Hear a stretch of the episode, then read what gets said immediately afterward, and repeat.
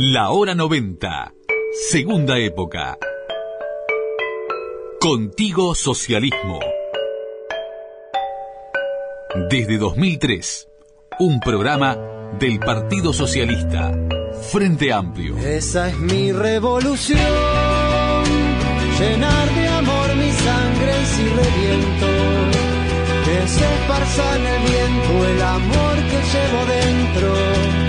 Esa es mi revolución,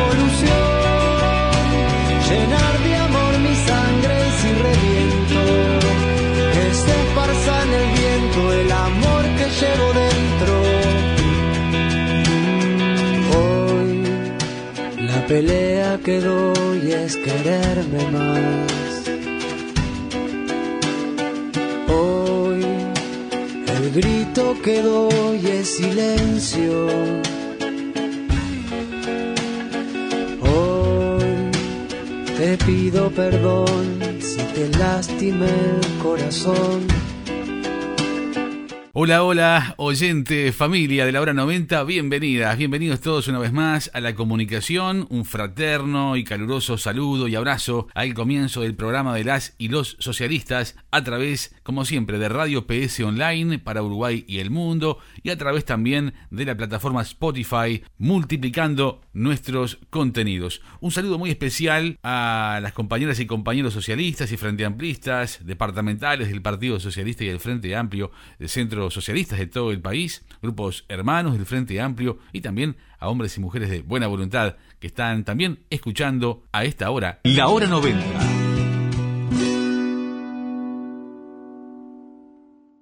Y al comienzo, en esta hora 90 de todas y de todos, les comentamos que el ministro de Trabajo y Seguridad Social, Pablo Mieres, compareció recientemente ante la Comisión Especial de Diputados que analiza la ley de urgente consideración y allí se analizaron los artículos vinculados a temas tan trascendentes como la huelga, ocupaciones y piquetes. Al término de la reunión, el ministro sostuvo que se busca evitar ocupaciones que no permitan el ingreso de trabajadores no huelguistas y los propietarios de la empresa. También desde el gobierno se defendió la regulación de la huelga en el ámbito privado, pero desde la bancada del Frente Amplio, el secretario general del Partido Socialista, el diputado Gonzalo Civila, cuestionó que se pretenda regular el derecho de huelga e impedir ocupaciones. Es así, diputado Gonzalo Civila. Gonza, bienvenido a la hora 90, bienvenido a casa. Hola Gustavo, es un gusto conversar contigo, con la audiencia de hora 90, ahora este nuevo formato que nos permite llegar además a todo el país. Sin dudas, es una forma de extendernos mucho más y de llegar a través de distintas plataformas también. Gonza, una ley de urgente consideración que mereció el tratamiento en comisión, en forma reciente, como decíamos al comienzo.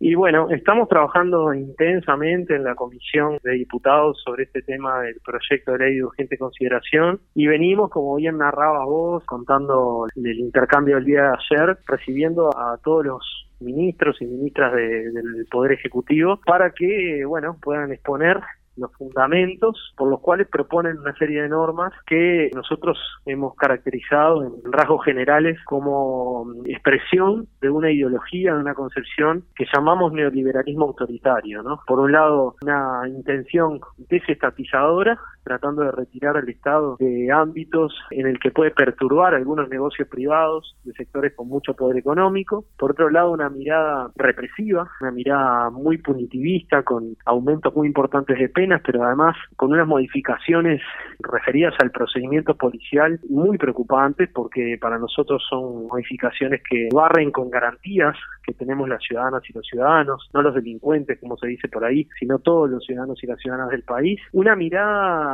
además concentradora del poder y concentradora de los recursos. En el capítulo educación, por ejemplo, se nota muy bien esto, ¿no? Hay una decisión o una intención de reducir la participación social en la gestión colectiva de los organismos de la enseñanza. Hay una mirada muy mercantilizadora que está muy claramente plasmada en ese capítulo y también en otros capítulos del proyecto de ley. Y, en definitiva, en suma, un proyecto de ley muy antipopular, es decir, que viene por derechos, por conquistas que ha logrado la mayoría de nuestro pueblo en el proceso de los últimos años de la vida del país, que compromete el ejercicio de derechos fundamentales como el derecho de huelga, calificando el derecho de huelga, esto tiene que ver con lo que vos narrabas en el inicio de esta conversación, calificando el derecho de huelga, apellidándolo, digamos, como huelga pacífica, sin precisar a qué se refiere, ni tampoco establecer quién va a dirimir, cuándo se considera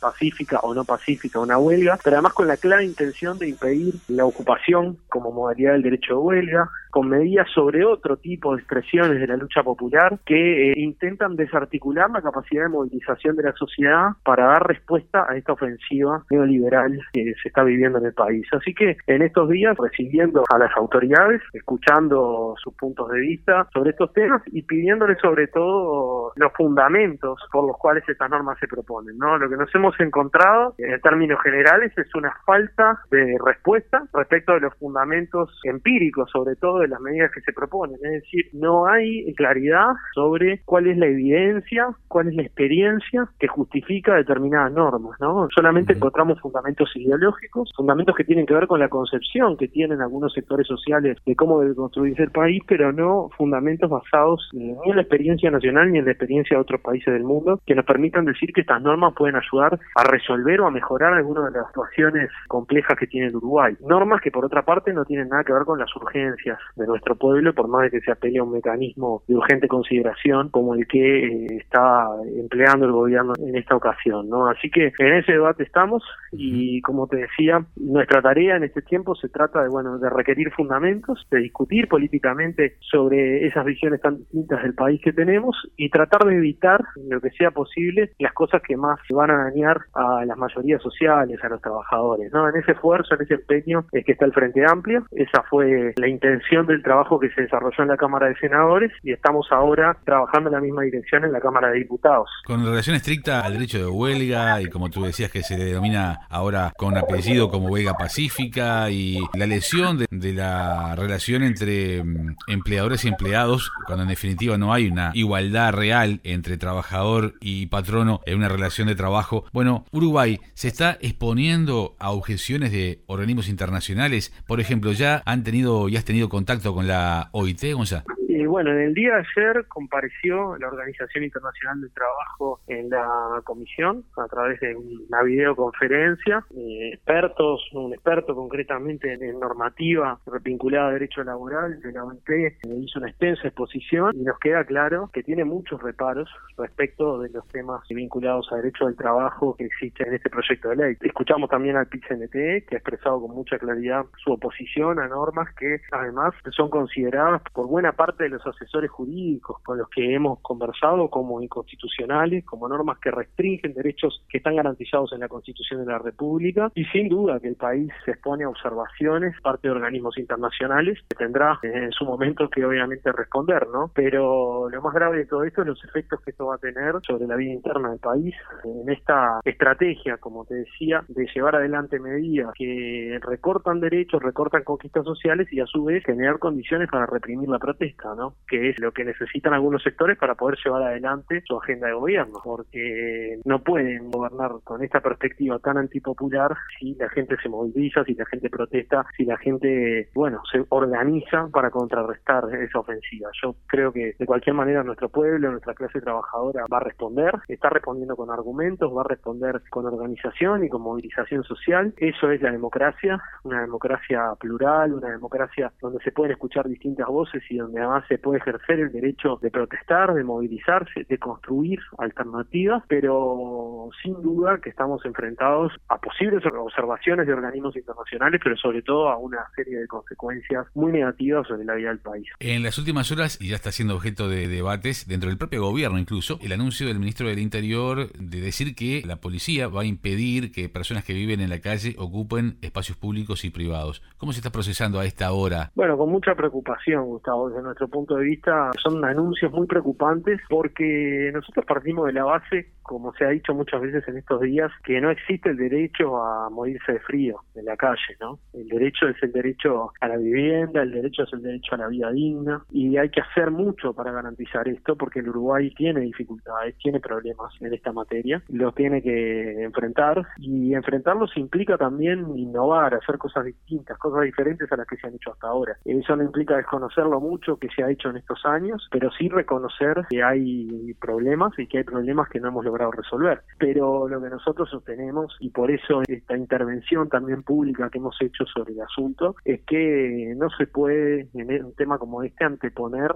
la intervención policial a la intervención social. Eso lo que conduce es a desbordes represivos. Ya hemos visto casos en estos días donde hay un trato humillante y violento a las personas, donde se les exige deshacerse de los pocos bienes que tienen, de sus valores afectivos también, ¿no? Hay un episodio narrado en estas últimas horas muy triste de una persona en situación de calle a la que le asesinaron a su mascota, que era eh, el único afecto con el que diariamente convivía, ¿no? La verdad es que cuando vemos ese tipo de procedimientos policiales, lo que constatamos, si bien esto no es la regla, no quiere decir que sea lo que hacen todos los funcionarios policiales cuando interactúan con personas en situación de calle, pero conociendo el tema, constatamos que en realidad no es la policía la fuerza o el recurso idóneo para atender una situación como esta y que lo que se necesita es un abordaje social, ¿no? Y se ha puesto la carreta delante de los bueyes, se dice vamos a salir a retirar a la gente de los lugares donde está con la policía y después la derivamos al MIES y según su disponibilidad el MIES verá qué hace, ¿no? Se dice que va a haber una coordinación pero no se establece ningún protocolo, se nos dice que eso todavía no está establecido, entonces la verdad es que está para preocuparse, da para alarmarse. El MIES no se ha pronunciado al respecto todavía. No, nosotros hemos pedido explícitamente que el Ministerio de Desarrollo Social diga qué piensa sobre esto, sobre estos planteos del Ministerio del Interior, porque además es muy curioso que el Ministerio del Interior aparezca como vocero de esta temática, pero bueno,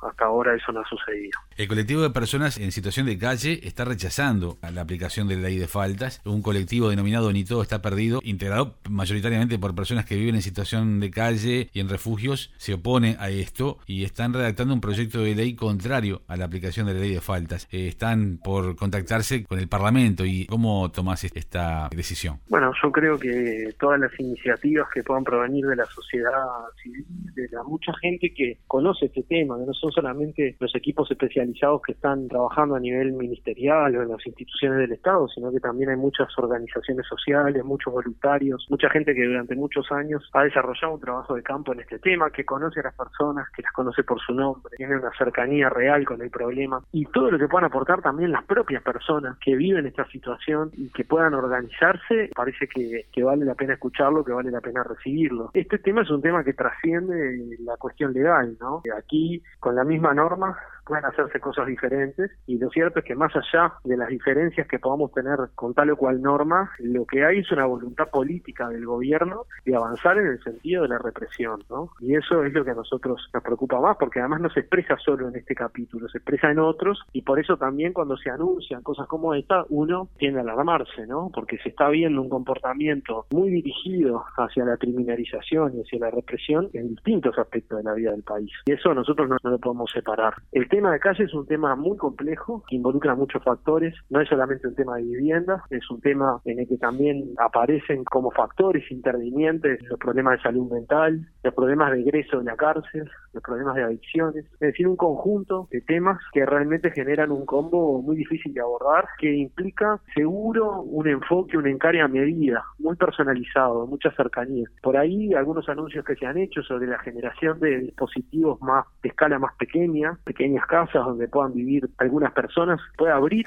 una perspectiva interesante, pero eso requiere obviamente de un, de un trabajo que va mucho más allá, disponer de una casa, ¿no? Un trabajo social, una intervención multidisciplinaria, ¿no? Aquello de la creación de casas de medio camino, ¿te acordás? Sí, exacto, exacto. Por ahí hay, hay un camino interesante a, a, transitar. No por último menos importante, en esta hora 90 y en este diálogo contigo, hace muy pocas horas fue restituida una placa, una foto de el comisario Víctor Castiglioni en la Dirección Nacional de Información e Inteligencia, una persona está vinculada directamente con eh, violaciones a los derechos humanos y partícipe desde lo institucional en la época de la dictadura y desde lo intelectual de la desaparición o desde el secuestro de la maestra Elena Quinteros por lo menos. ¿Qué respuesta desde lo vamos se puede estar dando ante esta sorpresiva decisión? Sí, la verdad que primero te diría que una gran tristeza, ¿no? Una gran tristeza porque, bueno, es la constatación de que hay una mirada, un respeto a las víctimas y de cuidado de cuestiones que tienen que ver con la vigencia de los derechos humanos en la historia del Uruguay que no se está teniendo en cuenta, ¿no? Eso es, es la primera constatación. Y lo segundo es la exigencia inmediata de revertir esto, ¿no? No podemos tener en edificios públicos, en instituciones públicas del Uruguay, placas o homenajes a personas que en el ejercicio de, la función pública, cualquiera fuera, vulneraron los derechos humanos más básicos y agredieron a otros uruguayos con las prácticas eh, más nefastas que se conozcan en la historia del Uruguay. ¿no? La verdad es que el terrorismo de Estado es algo que tenemos que condenar, más allá incluso de visiones sobre cómo tiene que ser nuestra democracia, cómo la queremos construir, qué profundidad entendemos que debe tener cada una de las dimensiones de eso que llamamos democracia y que tanto necesitamos cuidar, tiene que haber mensajes claros, muy claros en relación a las cosas que pasaban en el Uruguay, porque el nunca más solamente puede construirse con una mirada muy certera respecto también de las cosas que pasaban en el país. Secretario General del Partido Socialista, diputado Gonzalo Civila. Gonza, gracias por esta hora 90 compartida. Como siempre ha sido una alegría estar contigo. Bueno, Gustavo, muchísimas gracias. Gracias a, a toda la audiencia de la hora 90 por escuchar y nos seguimos comunicando. Hoy pude ver quién soy, conocerme más. La hora 90.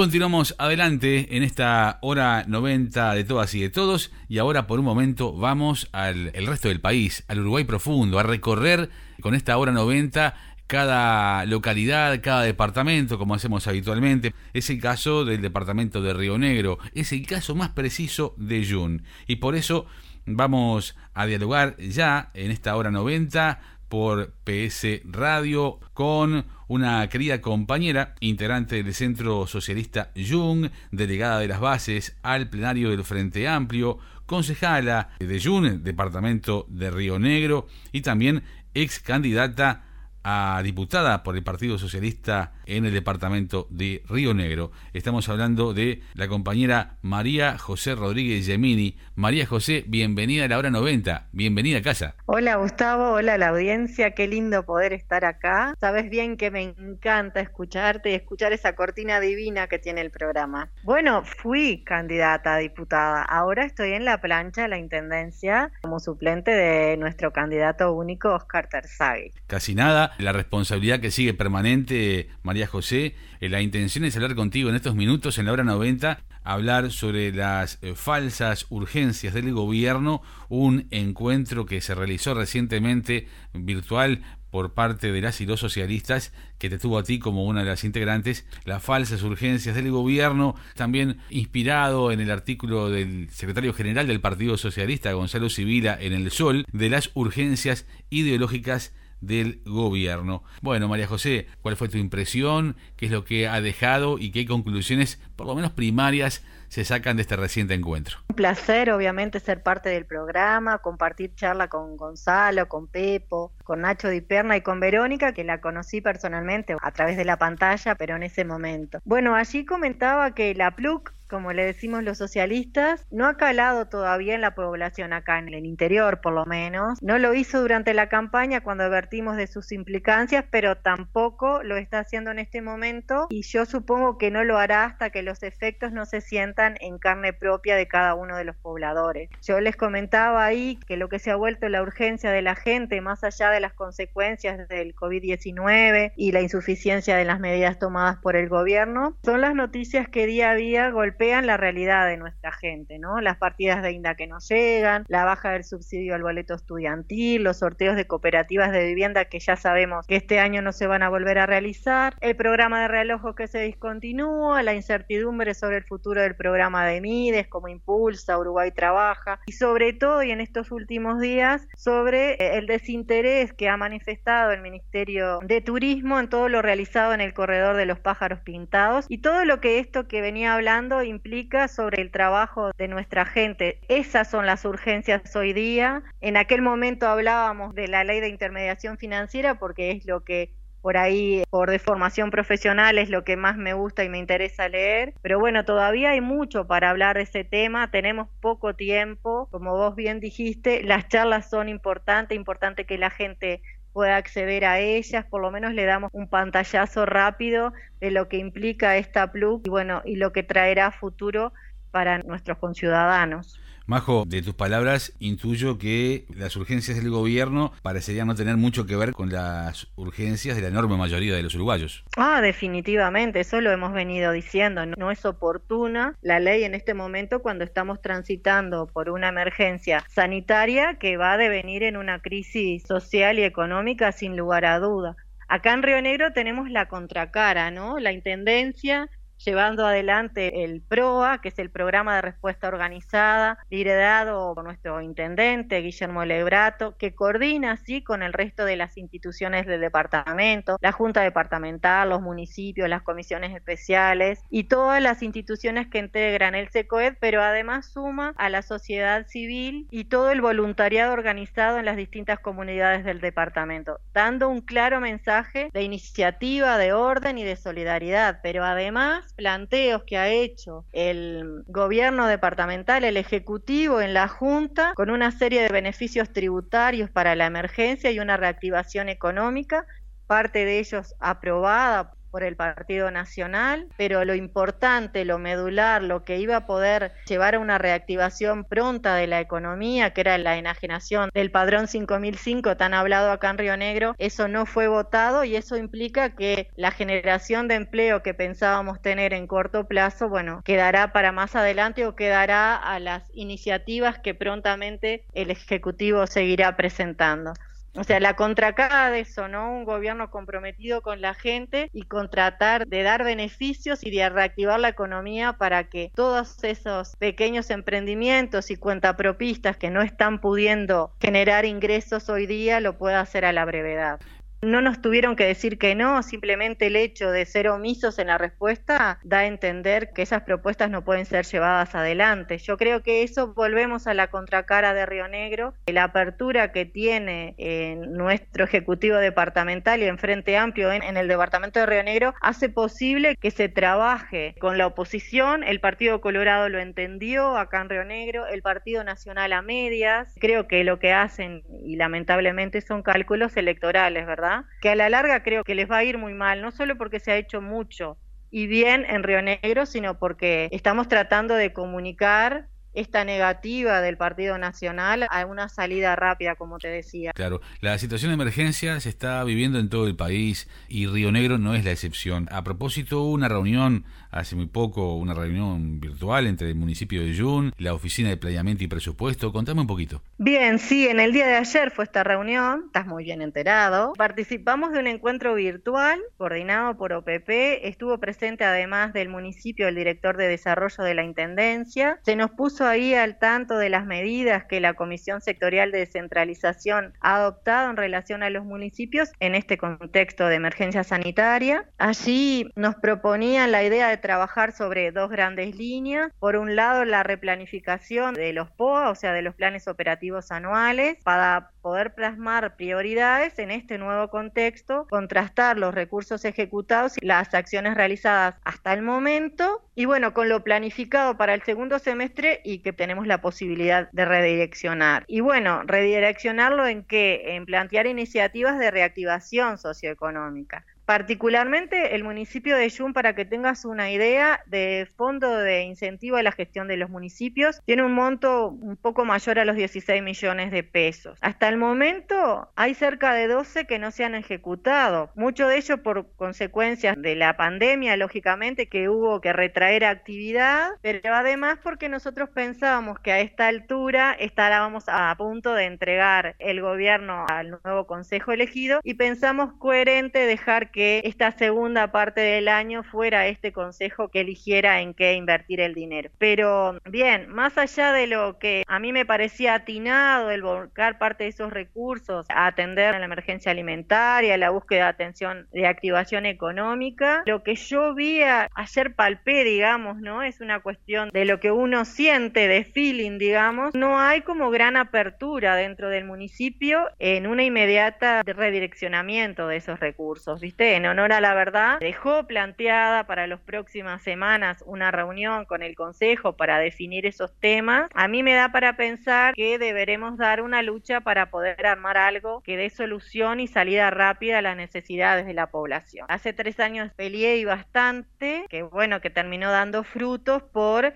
parte de esos dineros del fondo, verterlos en un presupuesto participativo para la localidad, que ya te digo, lleva ya tres años, y bueno, la idea que yo planteé ahí era darle una vuelca de tuerca, digamos, y empezar a jugar en otras ligas y transformarlo en un presupuesto productivo, ¿no? Que posibilite la realización de acciones de desarrollo productivo de interés local, que viabilice el trabajo, el trabajo tanto en mano de obra como a proveedores locales que redinamice la economía local. También se me ocurrieron en ese momento algunas experiencias que hay en Montevideo, como el enlace que es el cowork público gestionado por la Intendencia de Montevideo, la posibilidad de coordinar con la Intendencia de Río Negro, que está proyectando la realización en Jun, como lo hizo en Algorta, de una sala de bromatología comunitaria, que ahí lo que permite y da oportunidad es que desde el trabajo articulado entre ambas instituciones podamos dotar de un lugar de elaboración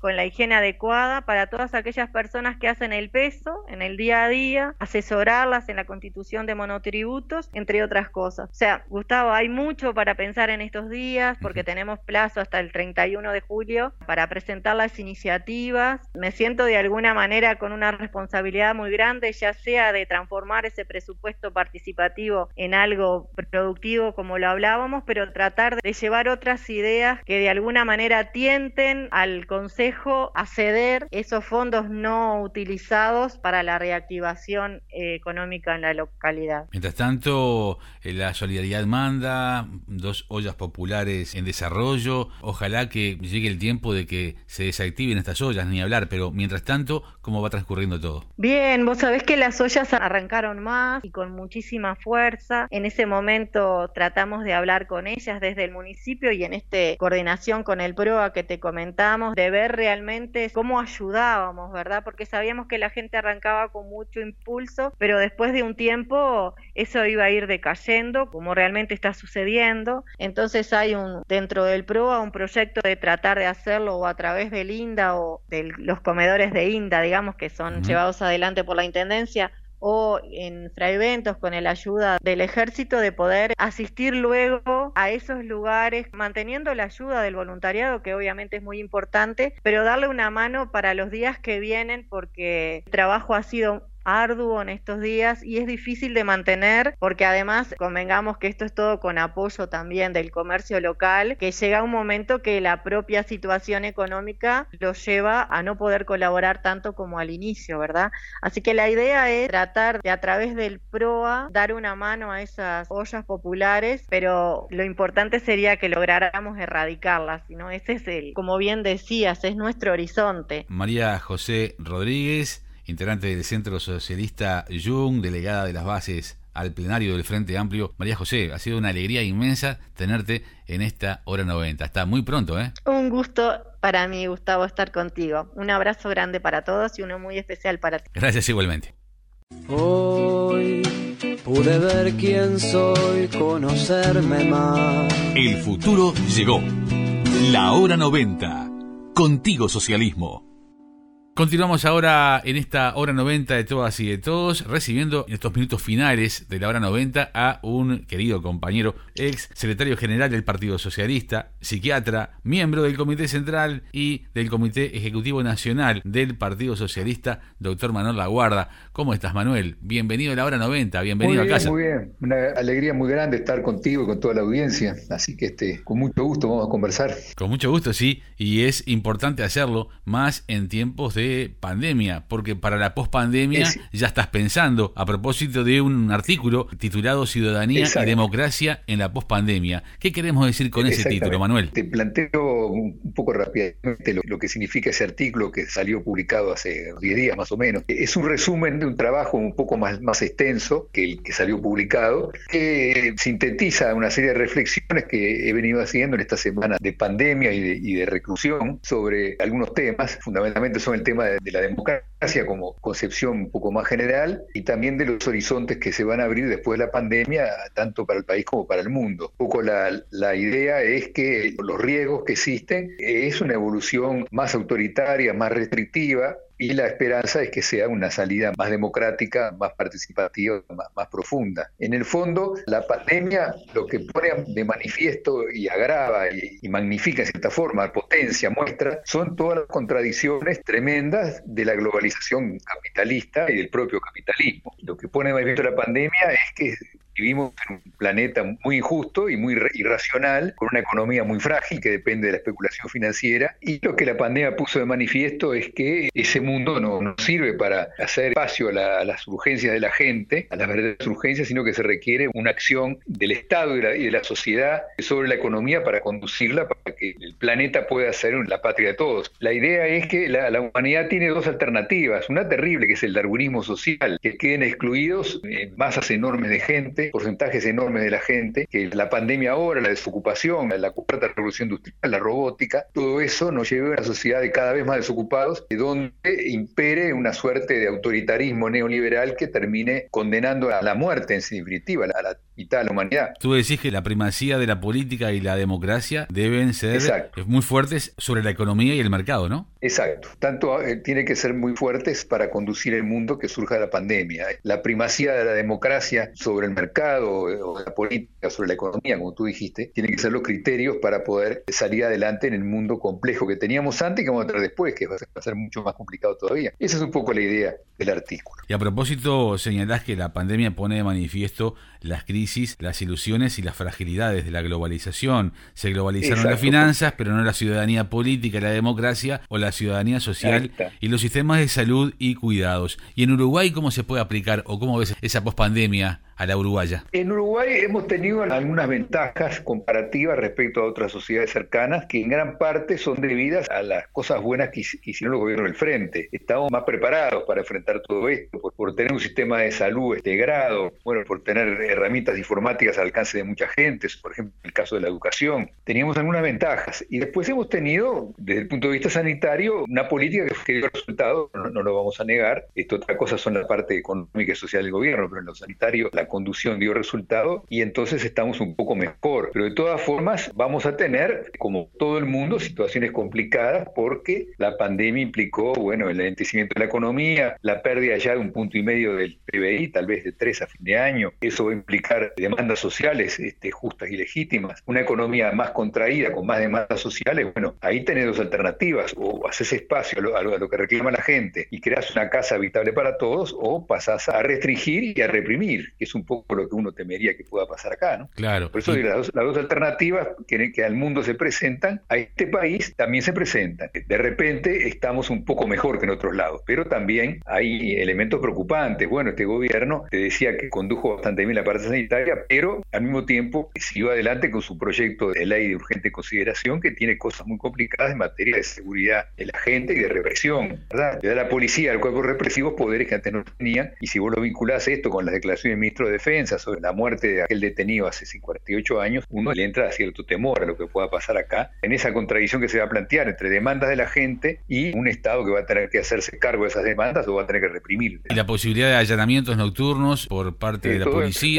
hay incluso números, 6 de cada 10 uruguayos estarían dispuestos a que eso ocurriera. Claro, ese es otro tema también importante, que, que en este contexto de pandemia, naturalmente la gente tiende a buscar refugio seguridad en la figura de autoridad. Eso potencia a los gobiernos, sean del signo que sean. En un contexto como este, entonces la adhesión a los gobiernos puede crecer y agitar todos los fantasmas del pasado, del pasado reciente, ¿verdad? que la derecha movilizó muy bien con el tema de seguridad y seguridad e inseguridad, explicaría que hubiese hoy una cuota importante de gente que estaría de acuerdo con esas medidas. Sí, eso complejiza más la situación. Pasa es que en la medida que la situación económica se empieza a complicar y haya reivindicaciones y protestas sociales, podría crearse un escenario complicado en esa dupla entre la represión, la contención y atender las demandas de la gente. Con este contexto y pensando mucho más en cinco años quizás, para el próximo gobierno, cuando reciba una herencia que sin duda puede ser maldita pero entendible, ¿cómo se pueden procesar los cambios? Bueno, falta mucho, ¿no? Falta cuatro años para... Cierto. Falta mucho. Es muy difícil ahora entender escenarios de acá hasta a cuatro o cinco años. Es muy difícil. Depende además de, una, de la evolución de la economía mundial que va a ser complicada, tal vez más complicada que incluso en este país. Vamos a tener un un mundo mucho más complejo, la caída del PBI va a ser mundial, donde el comercio mundial se va a ver comprometido, así que además la crisis financiera latente puede estallar, la crisis del medio ambiente puede estallar,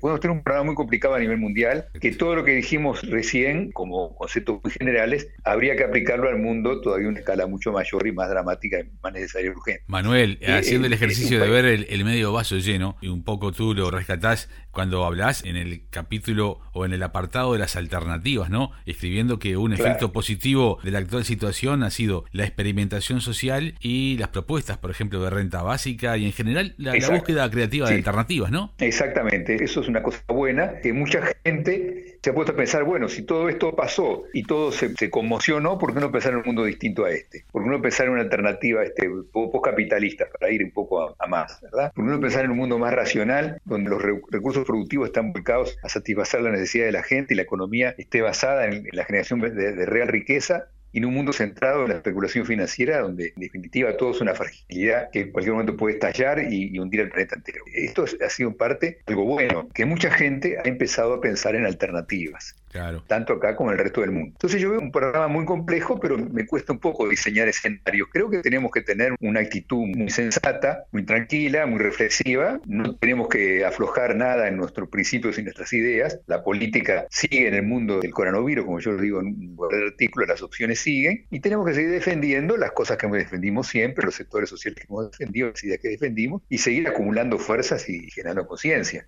Ser este, socialista y eh, ser una mujer o un hombre de izquierda en, pandemia es también una forma de vivir la vida y de experimentar con esos cambios, hablando también, por ejemplo, con las nuevas modalidades de constitución de la ciudadanía, con estos tiempos que se vienen. Y tenemos que defender exactamente. Las nuevas modalidades de la ciudadanía es una manera de referirnos a lo que los socialistas siempre dijimos de la democracia sobre nuevas bases. Era esto. Yo en el artículo no lo digo con esos términos, pero en definitiva lo que está detrás, sosteniendo la concepción que desarrollo en el artículo, es esa, es, la de la democracia sobre nuevas bases, es la ciudadanía ampliada a lo económico y social para que la gente decida también en las empresas, en la economía, no solamente votando cada cinco años. Esta es la idea. En fin, lo que puso de manifiesto la pandemia es que el sistema capitalista es, artificial, es frágil y es, este, es irracional, si querés.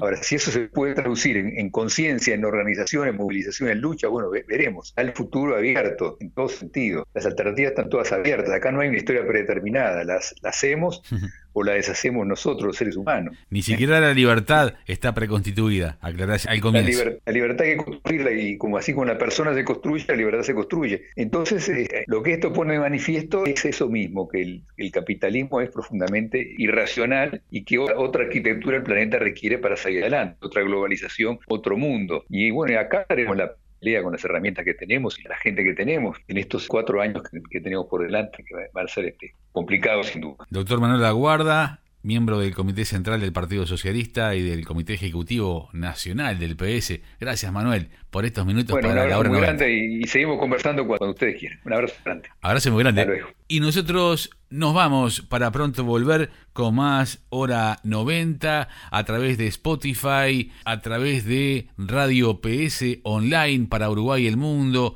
en la tarde, en la noche, a la mañana, con la 90 en el corazón y con Corazón Socialista. Chau, buena vida.